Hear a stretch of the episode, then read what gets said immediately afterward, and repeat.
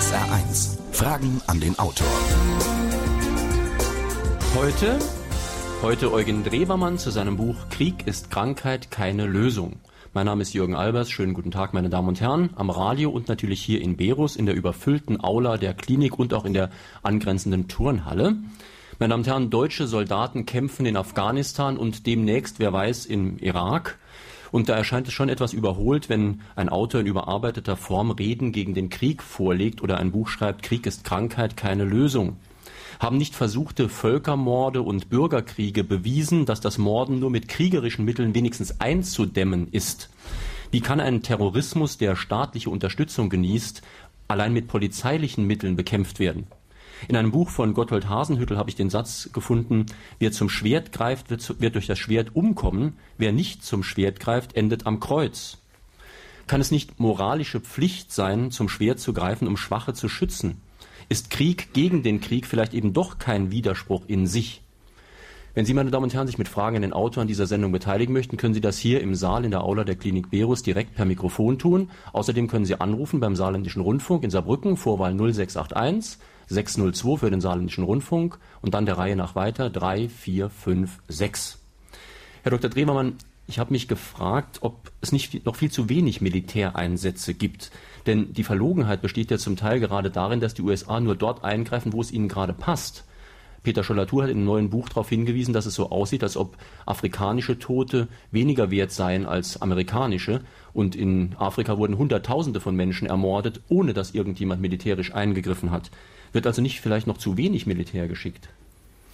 Die düsteren Kriegsszenarien und die Gewaltbereitschaft von Peter Schollatur teile ich in keiner Weise.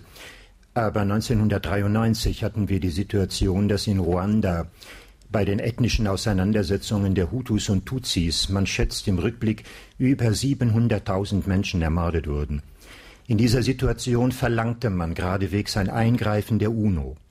Blockiert wurde die Relation an die UNO von den USA. Sie wollten nicht eingreifen. Der Mann übrigens, der für die Blockade sorgte, war Kofi Annan, heutiger Friedensnobelpreisträger. Er hat begriffen unter Madeleine Albright, dass man Politik in der UNO nicht machen kann, wenn man von den USA stranguliert wird. Mit anderen Worten, es ist nie gegangen um die Verteidigung von Minderheitenrechte, zum Schutz von Menschen gegen Gewalttäter. Noam Chomsky hat vollkommen recht, der Begründer des linguistischen Instituts in den USA. Es geht um die Durchsetzung der Machtinteressen und der Wirtschaftsinteressen der westlichen Welt gegen die restliche Welt. Alles andere ist Propaganda und wir sollten es nicht glauben. Mhm. Nun haben wir ja gerade in den Nachrichten wieder gehört über Israel, weitere Selbstmordanschläge. Gut, also die Lage in Palästina beweist schon, dass es kriegerisch eigentlich nicht geht. Man weiß ja schon wirklich nicht mehr, was ist Vergeltung, was ist Vergeltung für die Vergeltung, Vergeltung für die Vergeltung für die Vergeltung. Es ist ja eine Spirale, die offensichtlich nicht zu beenden ist. Also das ist offensichtlich der falsche Weg. Nur was ist die Alternative? Es gäbe eine ganze Fülle von Alternativen, wenn wir nur einmal Bilanz ziehen würden. Alle Staaten der Welt, vor allem die USA, halten sich die Option des Krieges offen. Das bedeutet, dass pflichtweise jeder 18-Jährige unter die Notwendigkeit kommt, für Staat und Vaterland und was für erhabene Ziele sonst noch, das Töten zu lernen. Mit Waffen, die monströs sind, die völkerrechtlich seit Jahrzehnten verboten sind oder verboten gehörten. Unsere Bomberpiloten zum Beispiel bei dem Kosovo haben Kassettenbomben abgeworfen. Über Vietnam war ein Monitor zu hören. Letzte Woche wurden 750 Clusterbombs, Anti-Personal Weapons abgeworfen. Das bedeutet, dass bei 1200 Grad Celsius im Napalm Menschen verbrennen. Bei einer Hitzeentwicklung, die den eigenen Brandsatz in den Körper hineintreibt. Aber das genügt der NATO nicht. Sie braucht Splitterbomben, die den menschlichen Leiber zerfetzen auf Gebieten von mehreren Fußballstadien Größe. Die übrig gebliebenen Splitterstücke wirken wie Minen, selbst in Jahren hin. 1968 im sogenannten Vietnam-Tribunal konnte Nobelpreisträger Bertrand Russell und Jean-Paul Sartre den Anfang dieser Clusterbomben menschenrechtlich ächten. Wirkung auf die Amerikaner hat das nie gezeigt. Jemand, der heute mit einer High-Speed-Gun trainiert auf den Übungsfeldern des Militärs, verfügt über Waffen, die mit Macht 3, mit 1000 Meter pro Sekunde in den Leib anderer einschlagen, die Organe zersplittern. Es gibt überhaupt keine Möglichkeit der medizinischen Behandlung. Wenn man das einmal vergleicht im Abstand von 50 Jahren, als wir noch über den Einsatz von Dum-Dum-Geschossen im Vietnamkrieg diskutierten, Geschosse also, die durch die Rotation im Lauf sich in den Körper hineinbohrten und unnötig große, aber dann beabsichtigte Verwundungen erzielen sollten, zeigt sich, dass wir mit dem Einsatz von Polizeikräften eigentlich nur die Travestie zum heutigen Militär haben. Wir wollen den flächendeckenden Mord. Das ist der Einsatz der Kriegswaffen heute. Mhm. Und dann muss man sich besehen, wie die Amerikaner Politik machen. Kyoto-Gipfel abgeblasen. Weltweite Verantwortung für Klimaschutz nicht Teil der Politik der USA. Kontrolle seit 1975 über sogenannte bakteriologische Waffen. Abgelehnt neuerdings von der Bush-Administration. Wie kommt man da drauf, von biologischen Waffen zu reden überhaupt? Wieso hat das Pentagon den Zynismus durchgehen lassen, dass man Botulismus, Pest, Cholera, was sie wollen, Volksseuchen zum Ausrotten von Hunderttausenden und Millionen Menschen als potenzielle Waffe definiert? Kontrolle der chemischen Waffen, abgelehnt von den USA, angeprangert im Fall Irak. Einsatz von Atombomben, neuerdings geplant von den USA, Mini-Atombomben. Absage des ABM-Vertrags, Aufrüstung im Weltall, das alles sind die Taten der Vereinigten Staaten von Amerika im Durchlauf des letzten Jahres auch nur. Und dann müssen Sie bedenken, welche Alternativen es gäbe. In Palästina begreift inzwischen jeder, bis auf den Nachrichtensprecher, wie er gerade sagte, George W. Bush, die Palästinenser haben die Pflicht, sich brav zu verhalten. Aber wann gibt man ihnen eine Vision auf einen eigenen Staat? Wann hat man die Macht, diese Vision wirklich durchzusetzen? Wann sagt man dafür, dass in den Palästinensergebieten, vor allem in den Lagern, sozial menschenwürdige Verhältnisse eintreten. Nehmen Sie eine einfache Vergleichsrelation. Für den Aufbau von Afghanistan wird die Weltgemeinschaft, mitbeteiligt die Bundesrepublik, in einem Jahr, so ist es projektiert, eine Milliarde Dollar ausgeben. Das ist genau die Summe, die die Vereinigten Staaten von Amerika an einem Tag für militärische Rüstung ausgeben. Über 370 Milliarden Dollar pro Jahr. Mit anderen Worten, wir haben eine Riesenkapazität, wollten wir wirklich zum Frieden der Menschheit beitragen. Ich gebe noch einmal einen kleinen Zahlenvergleich. Man konnte beobachten vor Wochen, wie George W. Bush an der nordkoreanischen Grenze stand und durch Scherenfernrohr in das Reich des Bösen hinüberschaute. Zur Achse des Bösen, zum Kampf gegen den Terror gehört der Kampf gegen Nordkorea. In Nordkorea sind im letzten Dreijahreszeitraum etwa eine Million Menschen an Hunger gestorben. Eine einfache numerische Gleichung ergibt, dass wir mit dem Kriegshaushalt der USA pro Tag jedem der verhungernden Nordkoreaner sage und schreibe 1000 Dollar hätten in die Hand drücken können, dass er mit sich und seiner Familie auf drei, vier Jahre völlig sorglos hätte leben können. Glauben Sie im Ernst, dass wenn wir mal 0,3 Prozent des Militärhaushalts der USA im Kampf gegen die Ursachen von Krieg und Unfrieden und Ungerechtigkeit und Gewalt einsetzen würden, im Kampf gegen Hunger und Elend zum Beispiel, in Nordkorea noch einen Schurkenstaat vermuten würden? Wir stehen seit der Bergpredigt vor der Alternative, was wir wirklich wollen, ob wir Geld dazu benützen, die Armut auszubeuten zum eigenen Reichtum und uns Feinde weltweit zu schaffen, oder ob wir Geld dafür einzusetzen, wagen, Freunde uns zu machen mit dem ungerechten Mammon. Mhm. Und zwischen beiden müssen wir tendenziell uns entscheiden, wie zwischen Gott und dem Teufel, meinte Jesus. Oder zwischen Menschlichkeit und Unmenschlichkeit. Also Herr Dr. Drewermann, ich teile Ihre Meinung, dass es ziemlich verlogen ist, wie die USA über Schurkenstaaten und Nicht-Schurkenstaaten urteilen, weil sie nämlich viele Schurken als beste Freunde haben.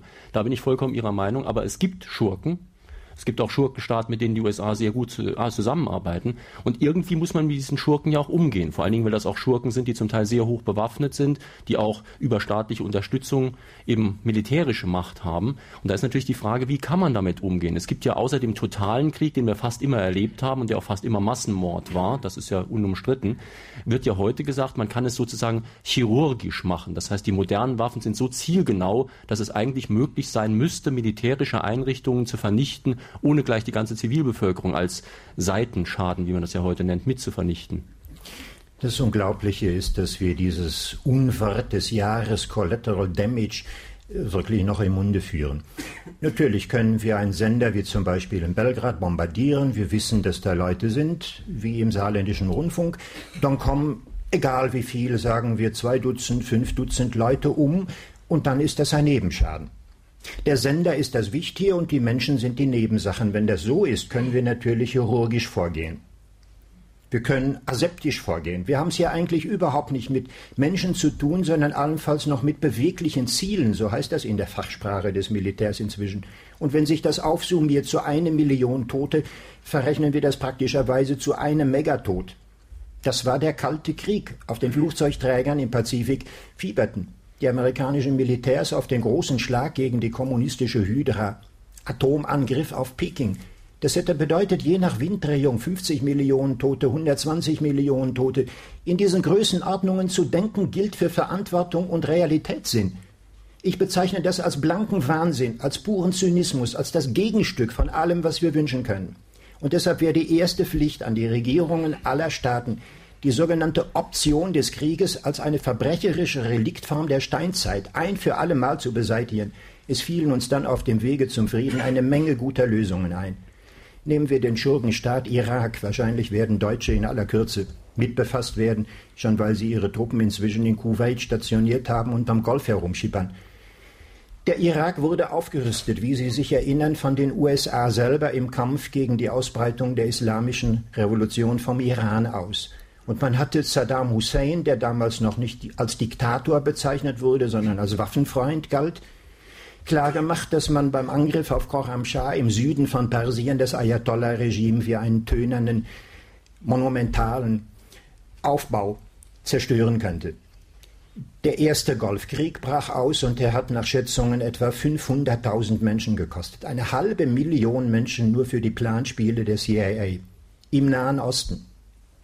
Dann kam es zum Patt zwischen Iran und Irak und dann fand man, dass man den Irak strangulieren könnte über die Schuldentilgung mit 68 Milliarden Dollar, stand der Irak in der Kreide und er erwartete von seinen eigenen Verbündeten, dass die irgendwie storniert oder ausgesessen wurden. Genau das aber passierte nicht. Man brauchte im Grunde den Angriff, der dann auch vom Irak gestartet wurde. Das alles ist bei Pierre Salinger zu lesen, ein Mann, der sich in der amerikanischen Politik aktiv bewährt und auskennt.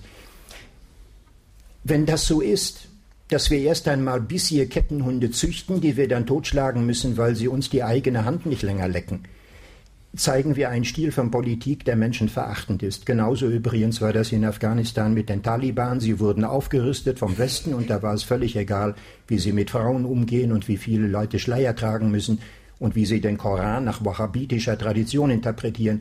Sie waren Freunde Allahs und also Freunde der USA.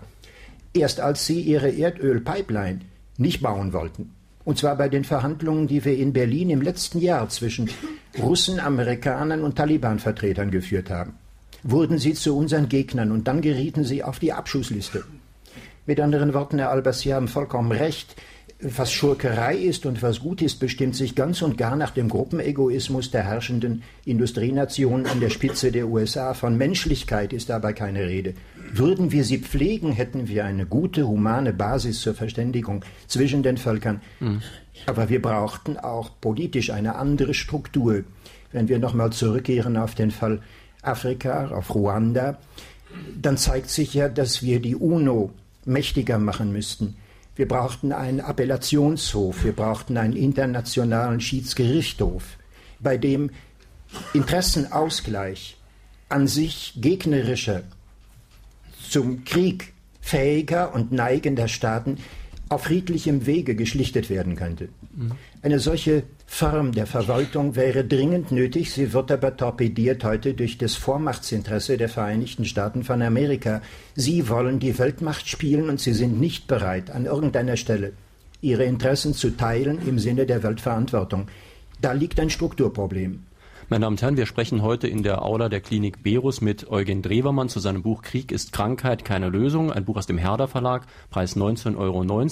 Sie können einerseits anrufen am Saarländischen Rundfunk 0681 602 3456, andererseits können Sie hier im Saal Fragen stellen und die erste Frage, der erste Fragesteller steht schon am Mikrofon. Guten Morgen, mein Name ist Paulus. Jürgen Albers fragte in der Einleitung nach einer Alternative. Dann kamen von Ihnen eine Menge Antworten. Ähm, meiner Meinung nach wäre die einzige Alternative, Friede in diese Welt zu bekommen, dass Menschen Jesus Christus als ihren Herrn annehmen und auch danach, wie im Neuen Testament es steht, leben. Das ist aber eine Theorie, die wird in der Praxis nie funktionieren. Was würden Sie machen als Politiker? Sie sind jetzt kein Politiker, Sie haben ja gut äh, darüber reden, sage ich mal.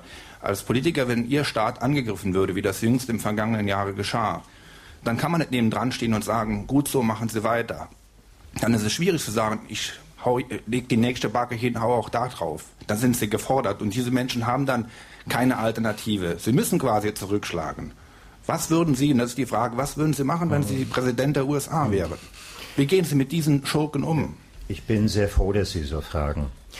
Denn es erlaubt konkret zu der Rechtfertigung der globalen Ausdehnung von Gewalt und der deutscher Mitwirkung und Bereitschaft Stellung zu nehmen.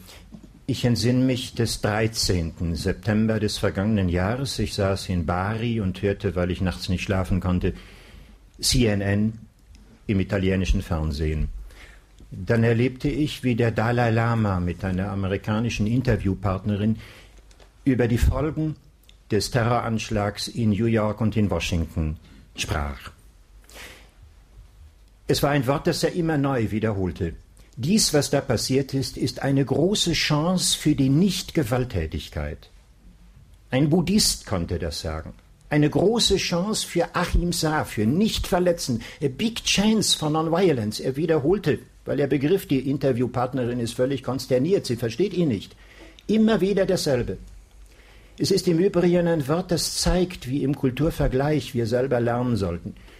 Von keinem Vertreter der christlichen Kirchen von Rang und Namen habe ich einen solchen Satz gehört. Ganz im Gegenteil, die Bischöfe, die katholischen Bischöfe in Deutschland erklären den Krieg immer noch als das letzte Mittel. Sie sagen, es gibt keine gerechten Kriege mehr, obwohl sie das 2000 Jahre lang gepredigt haben, aber nun gibt es immer noch notwendige Kriege.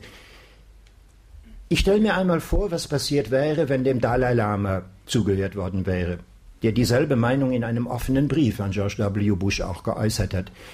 Wir hätten eine Wende der Weltgeschichte erreicht. Wir hätten zum ersten Mal so gehandelt, wie es der Bergpredigt entspricht. Die Furchtbarkeit eines Verbrechens ist ein dringender Ruf, etwas zu verstehen, das über Jahrzehnte offensichtlich nicht gehört wurde. Und wir müssen den ganzen Stil der Politik an dieser Stelle ändern. Das wäre möglich. Wenn Sie mich fragen, was würde ich mir wünschen oder sogar selber tun, wäre ich Präsident in Deutschland, könnte ich zum Beispiel folgendes Szenario aufmachen. Nehmen wir an, wir hätten 1989 auf Gorbatschow gehört und als Preis für die Wiedervereinigung den Austritt aus der NATO beschlossen. Es hätte sich im Abstand von genau 50 Jahren der Traum des polnischen Außenministers Rapacki in der Zeit des Kalten Krieges endlich durchgesetzt kein Militarismus, kein Militär mehr in Gesamteuropa, mindestens von Polen bis zum Atlantik. Eine großartige Vision. Dann hätten wir alleine in der Bundesrepublik im Verlauf der letzten zwölf Jahre unsere Militärausgaben zusammenrechnend 600 Milliarden oder sprich 300 Milliarden Euro parat gehabt im Kampf gegen die Ursachen des Krieges, statt die absurden Rüstungsausgaben immer weiter zu treiben. Pro Jahr verhungern im Durchschnitt etwa 50 Millionen Menschen, vor allem in Afrika. Wir haben über 40 Millionen AIDS-Kranke, vor allem in Afrika. Wir haben ganze Kontinente wie den Subkontinent Indien, in dem die Bevölkerung viele Wochen ihres Lebens mit Malaria und Fieber geschüttelt am Boden liegt, ganz buchstäblich. Wir haben immer noch Zehntausende von Leprakranken. Kurz, wir könnten in grandiosem Maßstab mit einem wenigen dessen, was wir ersperrt hätten, aus den Militärausgaben offensiv Menschlichkeit leben. Ich gebe ein kleines, für mich sehr wünschenswertes Bild. Wir könnten um ein weniges, um die Hälfte der in zehn Jahren möglich gesparten Militärausgaben durch Meerwasserentsalzung etwa den Südrand der Seilzone, sagen wir von Obervolta bis Äthiopien, bewässern und fruchtbar machen. Wir hätten die Ausbreitung der Sahara nach Süden gestoppt, wir hätten den tropischen Regenwald im Innerafrika gerettet, wir hätten Hunderttausende, Millionen Menschen das Leben gerettet und wir hätten zum ersten Mal gezeigt, dass wir wirklich Menschlichkeit wollen. Ein einziges Mal nur. Und es ist mir unvorstellbar, dass wir im arabischen Raum noch eine Akzeptanz von Terroraktionen gegen den Westen hätten. Natürlich müsste dringlich das Palästina-Problem gelöst werden, und zwar von den USA. Aber dann hätten wir den Sumpf ausgetrocknet, der Gewaltbereitschaft, in einer wichtigen Region. Deshalb sage ich simpel mit George Bernard Shaw, ich höre seit 2000 Jahren, dass man mit der Bergpredigt nicht regieren und Politik machen kann, aber versucht's doch bitte mal. Ein einziges Mal wenigstens in 2000 Jahren versucht's doch. Und dann können wir darüber diskutieren, ob es nicht funktioniert.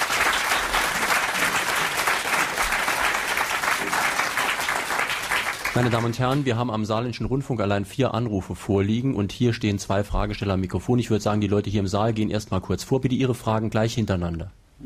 Äh, Herr Dr. Trevermann, Fehler in der Politik bedeuten oft Krieg. Letzte Woche las ich in der Saarbrücker Zeitung, Berlusconi treibt gerne tausend Flüchtlinge ins Meer. Diese Woche wird ein führender Berater der italienischen Regierung, warum auch immer, erschossen. Es wird also auch Politik gemacht oder verhindert durch Waffen. Was sagen Sie dazu? Bitte gleich Ihre Frage auch noch. Meine Frage? Ja, bitte. Äh, reden Sie als Politiker und Autor oder als Mann Gottes? Zur ersten Frage einmal. Wir leiden unter dem Damoklesschwert von Gruppenegoismus, der sich vor allem wirtschaftlich gebärdet. Daran leidet oder krebst herum die Regierung Berlusconi. Ihr Zustand braucht hier nicht länger analysiert zu werden, wie man sich die Medien einkauft, wie man die Propaganda finanziert. Es ist Macht heute käuflich. 120 Millionen Dollar genügen und Sie werden Präsident der Vereinigten Staaten von Amerika. 50 Millionen Dollar genügen und Sie werden Bürgermeister in New York. Das kann man haben heute. Macht ist käuflich. Es geht so ähnlich zu wie bei äh, Karl Orffs Oper Die Kluge. Denn wer die Macht hat, hat das Geld und wer das Geld hat, hat das Recht und wer das Recht hat, bricht es auch. Und das kann man fortsetzen. Wer das Recht bricht, kriegt das Geld und wer das Geld kriegt, kriegt die Macht und wer das, die Macht hat, kriegt am Ende alles. In diesem Zirkus drehen wir uns und es zeigt sich, dass wir Menschlichkeit nicht wollen. Wenn die Folgen zum Beispiel der Abkopplung der dritten Welt von der ersten Welt durch die sich öffnende Preisdifferenz zwischen Fertigwaren und Rohstoffen auf dem Markt dahin führt, dass wir ganze Kontinente ins Elend treiben und die Menschen buchstäblich in einer beginnenden neuen Völkerwanderung, wie im dritten, vierten Jahrhundert nach Christus, irgendeinen Ort suchen, an dem sie leben könnten, werden wir die Grenzen schließen und wir werden sagen, weg mit euch. Wir haben in Deutschland im Bundestag das Wort eingeführt und inzwischen akzeptiert, das da lautet abschieben.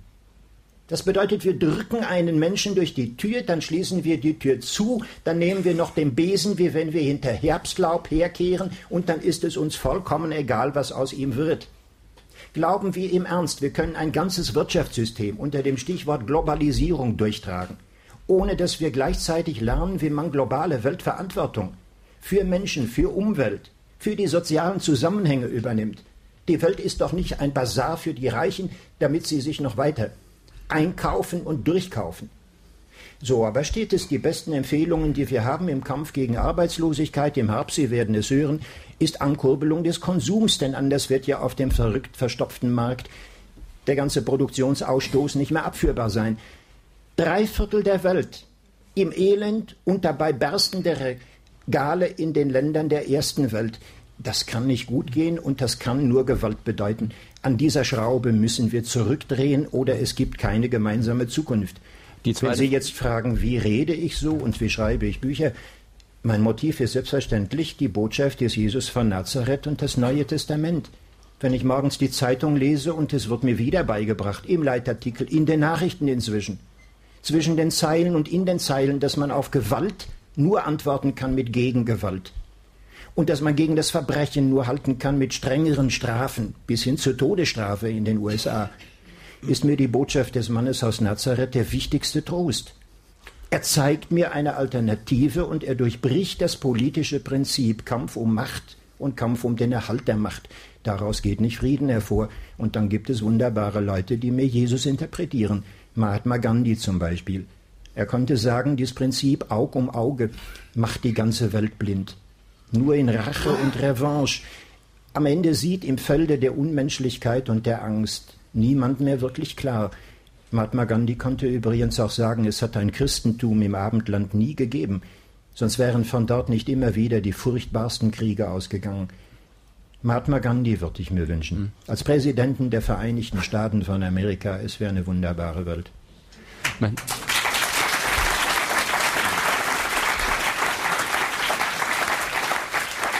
Jetzt bitte eine telefonische Anfrage, die in Saarbrücken beim Saarländischen Rundfunk eingegangen ist. Nicht jede vordergründig pazifistische Entscheidung erweist sich letztlich doch auch als die die mehr Frieden bringt. Ich will das an zwei Beispielen verdeutlichen. Dass wir heute in Europa in Frieden und Freiheit leben können, verdanken wir doch der Tatsache, dass die Alliierten im Zweiten Weltkrieg sich Deutschland nicht ergeben haben, sondern in den Krieg gegen Deutschland gezogen sind und ihn letztlich auch gewonnen haben. Und das zweite Beispiel, die Engländer hatten schon vor der Bombardierung von Coventry den Geheimcode der Deutschen geknackt. Sie wussten daher schon vorher, wann Coventry bombardiert werden sollte, hatten aber auf eine Evakuierung von Coventry verzichtet, um die Deutschen nicht misstrauisch zu machen. Diese Entscheidung hat einige tausend Leute in Coventry zwar das Leben gekostet, hat sich aber letztlich für den Krieg doch als die günstigere erwiesen. Hm. Da sind jetzt ein paar Dinge beieinander.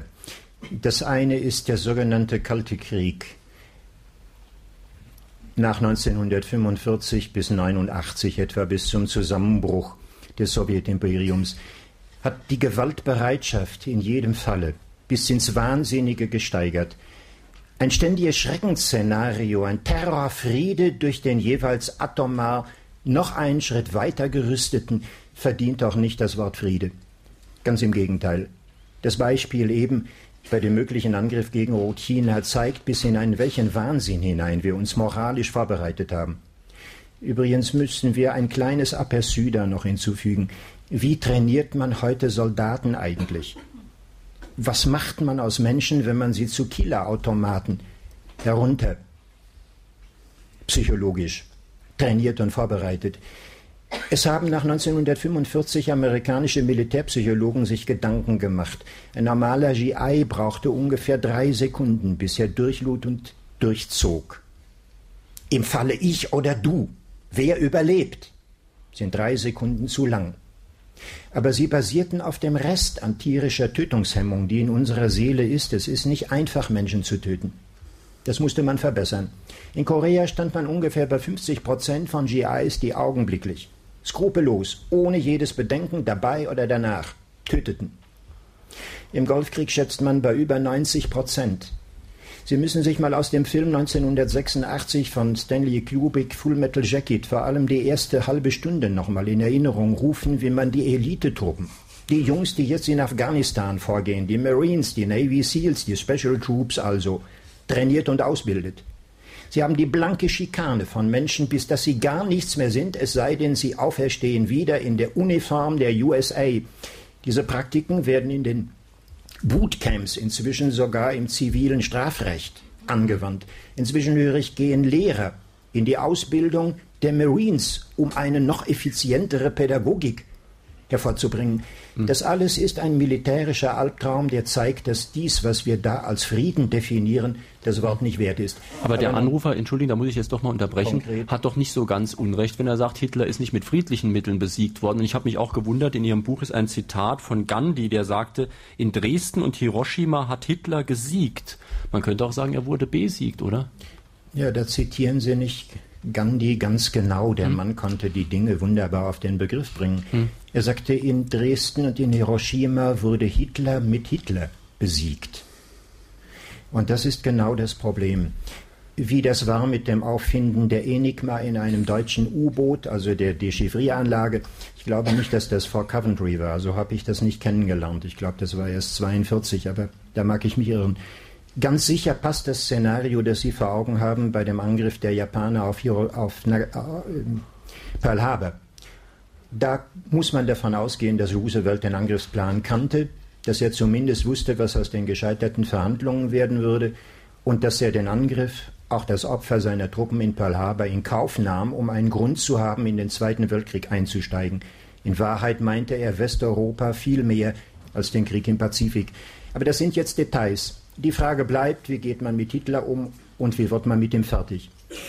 Ich muss Ihnen zugeben, dass es möglich ist, bei Summierung vieler Fehler politisch Zustände zu schaffen, in denen ganze Völker, ganze Kulturräume, ganze Nationen in einen Zustand geraten können, den wir im Umgang mit Menschen als quasi psychotisch bezeichnen würden völlig auf sich selber konzentriert, voller Angst nach außen, voller wahnsinniger Ideen von Weltbedeutung, terroristisch, diktatorisch, dahin können wir unter vergleichbaren Zuständen im Grunde jede Gruppe bringen.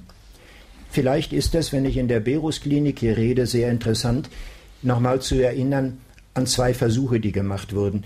Das war einmal in Kalifornien der Versuch mit einer Schulklasse. The Wave, die Welle hieß der Versuch.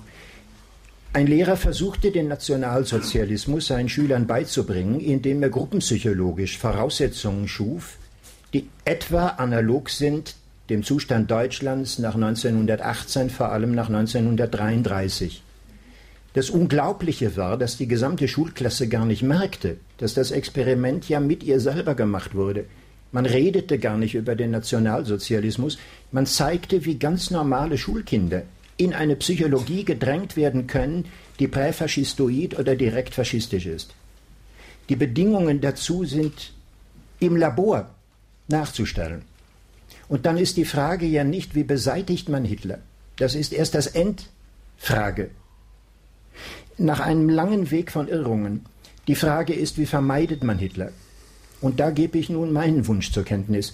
Gesetzt einmal, wir hätten 1918, als die Tragödie des 20. Jahrhunderts auf die Bahn gebracht wurde, nach dem Töten von mehr als 10 Millionen Menschen, nicht einmal in dieser Größenordnung weiß man exakt zu sein, mit allem, was zum Töten zur Verfügung stand. Giftgas, Handgranaten, Panzerketten.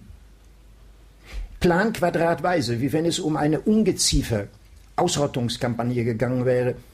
Man hätte nach dem Töten von über 10 Millionen Menschen an allen Frontabschnitten gesagt, in diesem Krieg vier Jahre lang, als wir Menschen in den Feuerschlund des Waffenausstoß aller hochindustrialisierten europäischen Nationen geworfen haben, hat niemand gesiegt, sondern wir alle gemeinsam sind die Verlierer an unserer Menschlichkeit.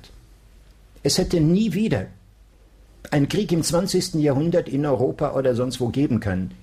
Und es hätte Adolf Hitler nie eine andere Chance gehabt, als Postkartenmaler in Wien zu bleiben. Stattdessen wollten die einen nicht verloren haben und die anderen wollten gesiegt haben. Damit begann der Hass, damit begann die Revanche.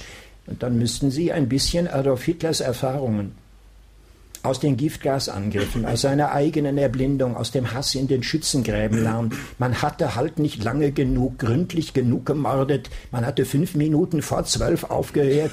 Weh dem, der schwach ist, das müsste man jetzt so herausschreien, wie Hitler das tat.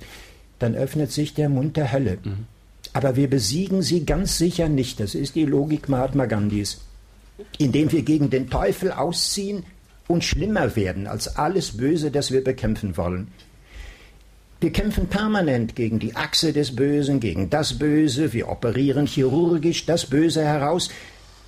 Und was wir nicht sehen wollen, ist offensichtlich, dass wir alle Schrecknisse, die wir auf Seiten unserer Gegner fürchten, in die eigene Praktik übernehmen, um am effizientesten morden zu können. Am Ende verbessern wir nicht die Welt, sondern wir korrumpieren uns in der Dialektik der Auseinandersetzung selbst, indem wir alles Furchtbare, das wir bekämpfen wollen, selber tun. Das meinte Mahatma Gandhi. Wir sind am Ende nicht bessere Menschen, wir sind im Grunde nach wie vor nur ein Stückchen tiefer in derselben Hölle. Und der Blutsee trinkt sich nie leer. Und das Warten auf die Friedenstaube ist vergeblich. Herr Dr. Drewermann, Ihr heiliger Zorn ist mir durchaus sympathisch, aber ich muss jetzt ein paar Hörerfragen auch mal abrufen können. Vielleicht, wenn Sie erst mal Ihre Frage stellen würden. Ja, Sie sagten vorhin, wenn Mahatma Gandhi Präsident von Amerika wäre, dann wäre es eine bessere Welt. Und ich glaube, Mahatma Gandhi kann gar nicht Präsident von Amerika werden, weil der, die Regierung eines Volkes nur der Ausdruck des, des Massenbewusstseins des Volkes oder wie das Volk ist, es ist nur ein Spiegel. Und deswegen äh, kann sich eine Regierung oder die Politik der Regierung nur dann ändern, wenn sich der Volk und jeder Einzelne ändert. Ja. ja. Da stimme ich Ihnen vollkommen zu.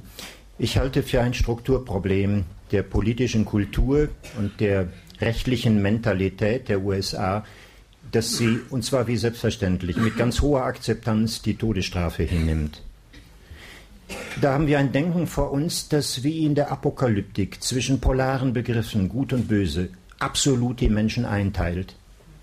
Dann stehen auf der einen Seite die Richtigen, die Anständigen, die Ordentlichen und die Guten und auf der anderen Seite deren Gegenteil. Und die Guten, Richtigen und Ordentlichen haben unter Umständen das Recht, ja sogar die Pflicht, zu bestimmen im Namen Gottes und des Volkes, welche von unseren lebenden Mitmenschen in den Tod gestoßen werden. Mit hoher Befriedigung, mit Fernsehbeteiligung, mit dem Genuss am Ende, jemanden in der Gaskammer zu Tode gequält zu haben.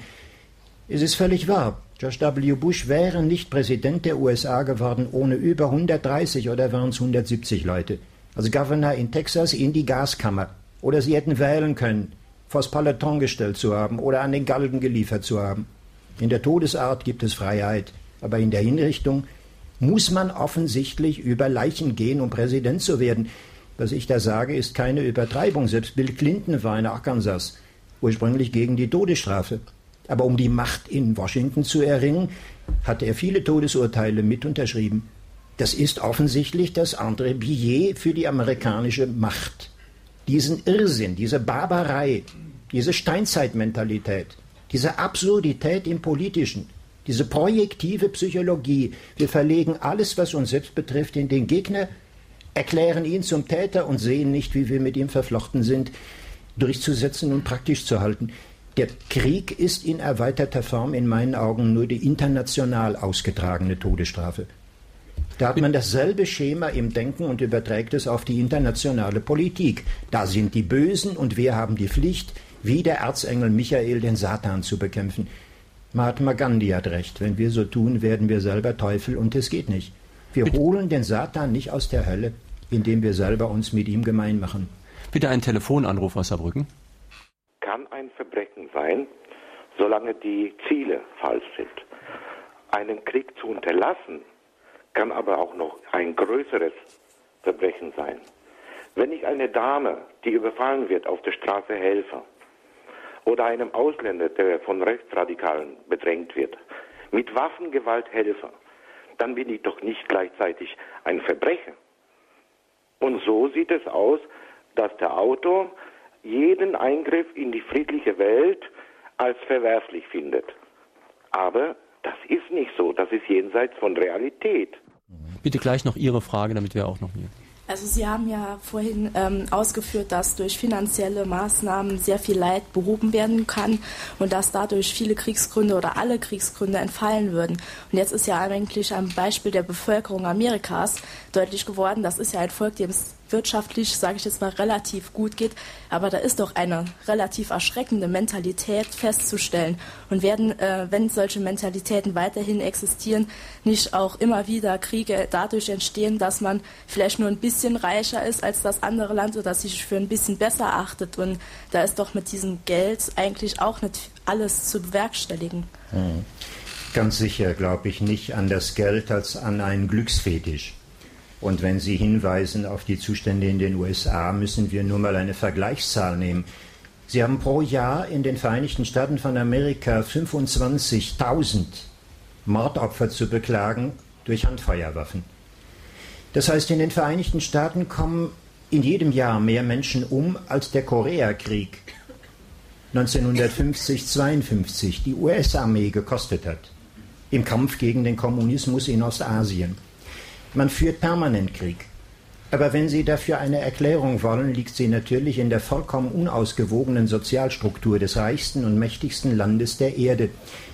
Sie haben 95 Prozent des gesamten Volksvermögens der USA konzentriert in den Händen von ungefähr 5 Prozent Superreichen. Darunter haben sie etwa 30 Prozent der Bevölkerung, die zu den Working Poor gehören. Das heißt Leute, die sich kaputt schuften. Sie müssen jeden gottverdammten Job annehmen, sonst bekommen sie überhaupt keine Unterstützung mehr. Ob der Job jetzt darin beträgt, Zeitungen auszutragen oder Pizza auszutragen, ist völlig egal. Aber fangen Sie damit erst einmal an, kommen Sie nie mehr da raus. Das heißt, Sie haben überhaupt nicht die geringste Chance zu irgendeinem Aufstieg. Ein Volk, das sich so auseinanderdividiert und eigentlich den Begriff sozialer Verantwortung nicht einmal in den Anfangszügen zu buchstabieren versteht, ist latent gewaltbereit. Und wenn stattdessen statt nachzudenken also über menschliche Verflechtungen und Schuldzusammenhänge, im Grunde nur der Egoismus regiert und zur Weltvorschrift wird. Wer wird der Fitteste? Wenn der Neodarwinismus unter dem Titel Turbokapitalismus vorbildlich der Menschheit aufoktroyiert werden soll, dann sind die Reibungen ganz ungeheuer. Das ist wirklich wie wenn ein Flugzeugträger mit hoher Geschwindigkeit äh, durch die, das Korallenmeer treibt. Dann ist der Wogenausstoß am Bug und Heck enorm und die Turbulenzen an den Seiten für normale Schwimmer gar nicht beherrschbar. Ich komme auf die andere Frage. Die habe ich im Kopf, genauso wie Sie sich stellen. Was macht man mit der Frau, die unschuldig nachts im Stadtpark überfallen wird? Das war genau die Frage, die man mir mit 20 Jahren stellte, also jetzt vor über 42 Jahren, als ich sagte, ich werde nie, das verspreche ich Ihnen, mein ganzes Leben lang niemals lernen, wie man auf Befehl Menschen tötet, mein Herr. Nie. Ich werde den Wehrdienst verweigern. Übrigens habe ich am Ende dieses Buches die Aufrufe zweimal zur Abschaffung der Wehrpflicht bewusst ans Ende gesetzt. Das sind Aufrufe von 1930, unterschrieben von einer Menge großer Köpfe und bedeutender Menschen wie Sigmund Freud, wie Albert Einstein, wie Albert Schweitzer, wie Stefan Zweig und so weiter. Warum kann man den Überfall einer Frau im Stadtpark niemals verwenden, um damit kriegerische Maßnahmen zu begründen? Der Unterschied ist doppelt. Zum einen, ich würde ganz sicher versuchen, der Frau im Stadtpark zu helfen mit allem, was ich könnte. Also sagte der Mann im dem Kontrollausschuss für Wehrdienstverweigerung, dann müssen Sie halt Soldat werden. Nein, mein Herr, sagte ich, deswegen werde ich überhaupt nicht Soldat. Schon weil zwischen Polizei und Militär ein Riesenunterschied ist. Polizist wird man tatsächlich, um Wehrlose zu schützen. Und es ist mindestens tendenziell immer noch die Voraussetzung, dass man nicht töten will.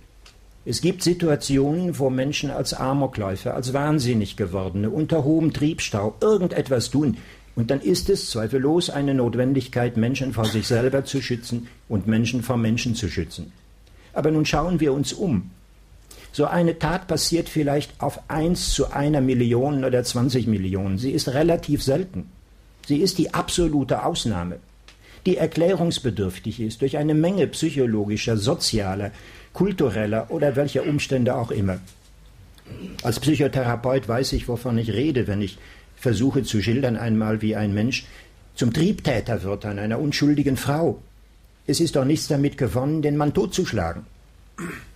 Er ist selber ja ein Opfer von Zwängen, die seit Kindertagen seine Seele verwüstet haben. Rein logisch ergibt sich aus dem Vergleich, dass wir eine Ausnahme niemals dazu verwenden dürfen, ein Gesetz zu begründen. Das geht rein logisch nicht.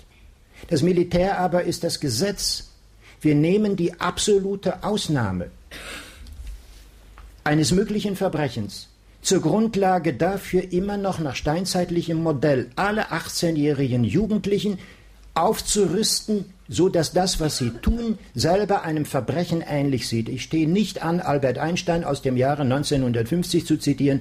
In meinen Augen, sagte er in einer japanischen Zeitung, ist das Töten im Krieg durch nichts unterschieden vom ganz normalen Morden. Und dann sollten wir am ersten das Militär abschaffen. Wir hätten zum ersten Mal in der Menschheitsgeschichte einen riesigen humanitären und kulturellen Fortschritt nach vorn.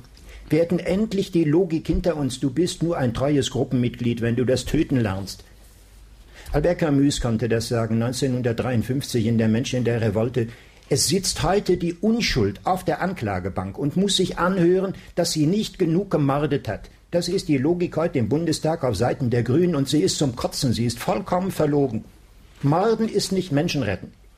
Meine Damen und Herren, drei, die heute hier in Berus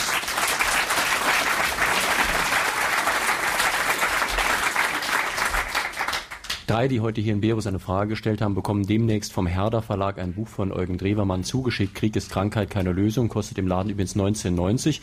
Und ich sehe hier, die drei sind doch von ein bisschen weiter hergekommen. Stefan Amorosi aus Dillingen, das ist noch nicht ganz so weit von Berus, aber dann Wolfgang Däges aus Losheim und Elaine Schmidt aus St. Wendel. Also wir geben ihre Adressen weiter an den Verlag und hoffen, dass der Verlag Ihnen dann bald das Buch schickt. Jetzt noch ein Anruf vom SR.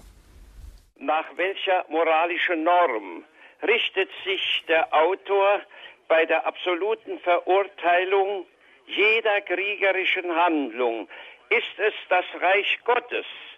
Die zweite Frage, damit zusammenhängend, muss man denn nicht auch nach moralischen Regeln handeln? Das geringere Übel ist dem größeren vorzuziehen. Beispiel Afghanistan, Milosevic, Zum einen, es gibt dieses wunderbare Beispiel in der Bibel tatsächlich.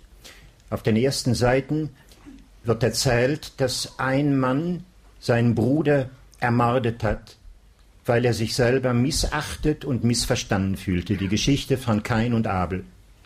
An dieser Stelle beschließt Gott selber, den Mörder zu schützen, auf dass man ihn nicht totschlägt. Das ist der Anfang des wirklichen Gottesrechts.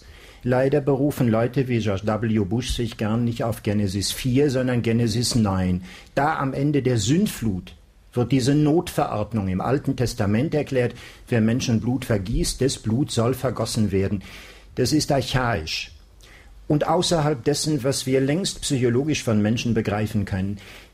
Jedes Verbrechen, behaupte ich, und zwar je schlimmer es ist, zeigt durch sich selber, dass es sich handelt um einen Schrei nach einer Liebe, die nie gefühlt wurde.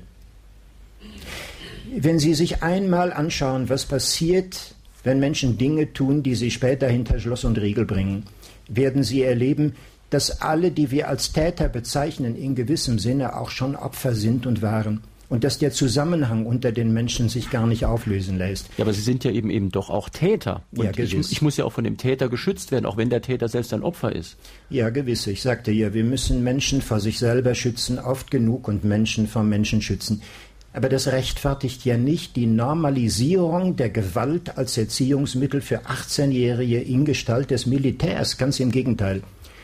Was ich sagen will, ist ja, dass wenn Menschen gewalttätig werden, ein langer Deformationsprozess der Seele vorauszusetzen ist.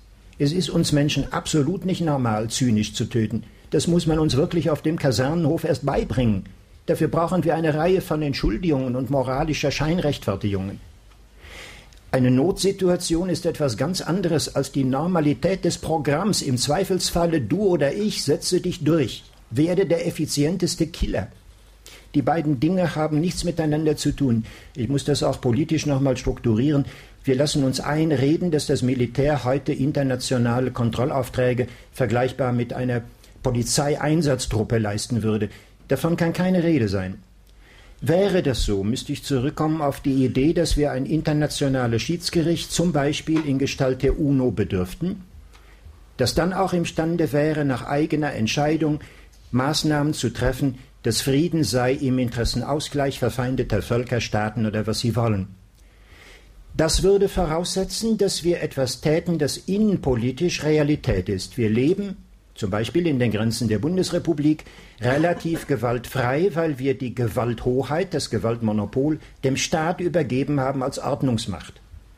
Eben deswegen dürfen sie sich nicht gewalttätig verteidigen. Es sei im äußersten Notfall. Sie haben nicht das Recht, einen anderen Menschen zu erschießen oder mit dem Messer zu erstechen. Selbst gerechtfertigte Gewalt außerhalb der absoluten Notfallsituation ist verboten, weil die Gewalt Monopolstellung ganz und gar beim Staate liegt. Übertragen wir das auf die internationale Gemeinschaft, müssten wir sagen, ein Aufbau des Gewaltmonopols auf Seiten der UNO würde voraussetzen die sofortige Abschaffung aller nationalen militärischen Einrichtungen. Das heißt, ein wirklicher Fortschritt im Sinne einer Polizeiordnung international basiert auf dem nationalen Militärverzicht an jeder Stelle der Welt. Und dann müssen Sie sich ansehen, dass alleine die USA mehr an Militärausgaben tätigen, mehr als 50 Prozent von Militärausgaben als der Rest der Welt. Dann ist Ihnen die Asymmetrie der ganzen Auseinandersetzung klar. Wir haben noch ungefähr sechs Minuten Sendezeit. Jetzt bitte erst ein Anruf vom SR, dann Ihre Frage.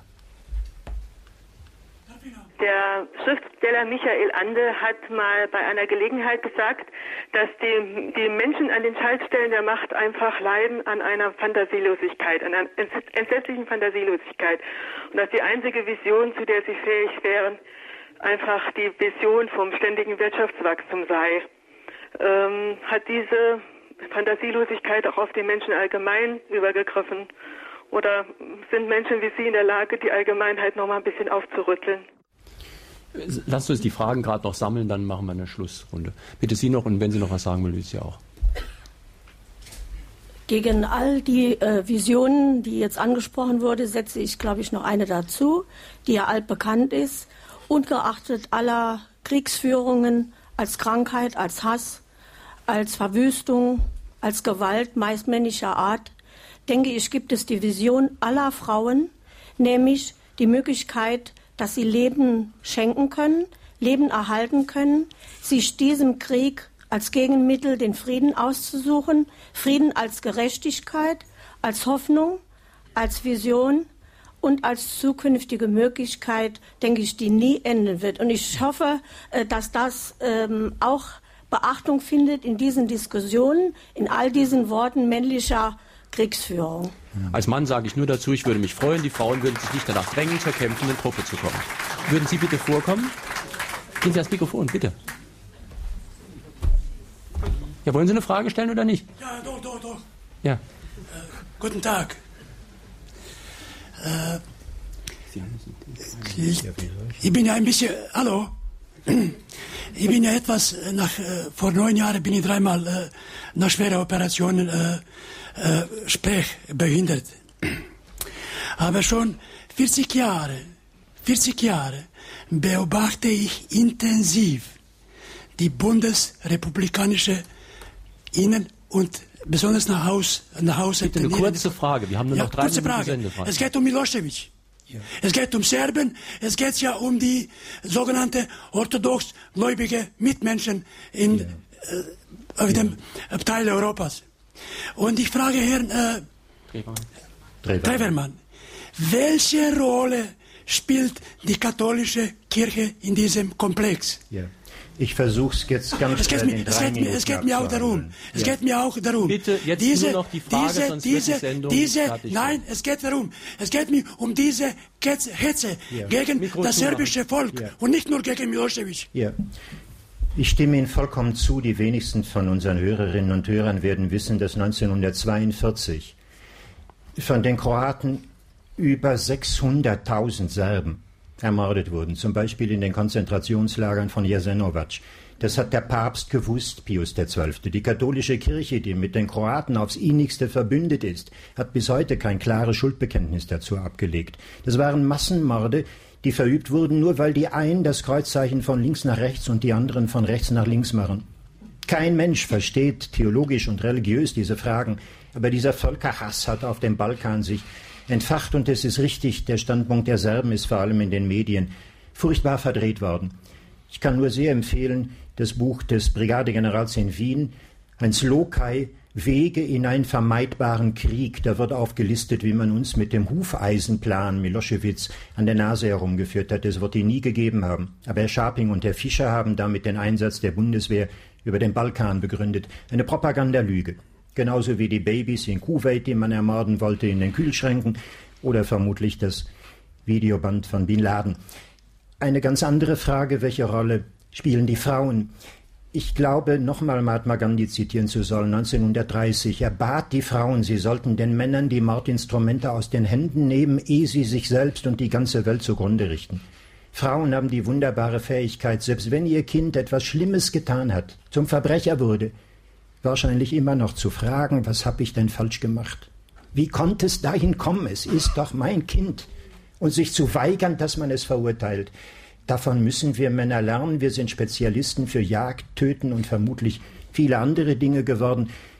Wir haben so überlebt, aber wir sollten als Frauen und als Männer eine Kultur des Friedens pflegen, in der wir wechselseitig uns ergänzen. Und was die Wirtschaft angeht, Sie haben vollkommen recht, wir können nicht das aggressivste aller Wirtschaftssysteme unterhalten und am Ende Frieden erwarten. Denken Sie nur, dass in der Stunde, wo wir hier sitzen, die Stadtfläche von Saarbrücken in den tropischen Regenwäldern verbrannt sein wird. Stunde um Stunde. Dass wir jeden Tag 150 Tier- und Pflanzenarten auf Nimmerwiedersehen ausrotten. Dass wir die Welt zum Ausverkauf erklären. Nichts hat einen Wert, es sei denn, es ließe sich als Preisindex auf dem Markt definieren. Alles ist käuflich und zu verhökern. Wie soll in dieser Welt ein Interesse an Tieren, an Menschen, an Mitleid bestehen auf den Verwaltern dieses Zynismus? Dieses Wirtschaftssystem selber ist kriegerisch. Und sein Ergebnis ist danach, wenn George Bush gerade gesagt hat, wir können eine stabile Wirtschaft nur aufbauen, wenn wir Terror und Drogenhandel kontrollieren, löst er wieder ein uraltes Problem in die gegenteilige Richtung. Was wäre denn, er würde sagen, wir wollen statt dass wir Kokain anbauen, Kakao anbauen lassen und faire Preise für Kaffee einrichten. Wir hätten an fantastischen Möglichkeiten eine großartige Welt aber wir müssten aus der Steinzeit heraus und da wäre die Botschaft Jesu überaus wichtig. Richtet ihr nicht, damit ihr nicht gerichtet werdet.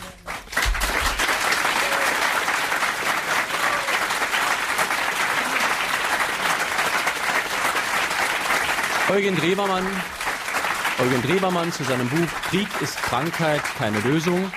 Ein Buch aus dem Herder Verlag, Preis 19,90 Mark. Am kommenden Sonntag in Frage einen Autor aus Homburg bzw. Kaiserslautern, Professor Heinrich Zankel. Sein Buch Die Launen des Zufalls, wissenschaftliche Entdeckungen von Archimedes bis heute. Es geht darum, dass da doch viele Forschung zwar planmäßig angelegt wird, aber durch Zufall zum Erfolg führt. Und daraus müsste natürlich auch die Wissenschaft und die Universität irgendwelche Konsequenzen ziehen. Ich danke Ihnen, Herr Drewermann, dass Sie hierher nach Berus gekommen sind und wünsche Ihnen allen noch einen schönen Sonntag.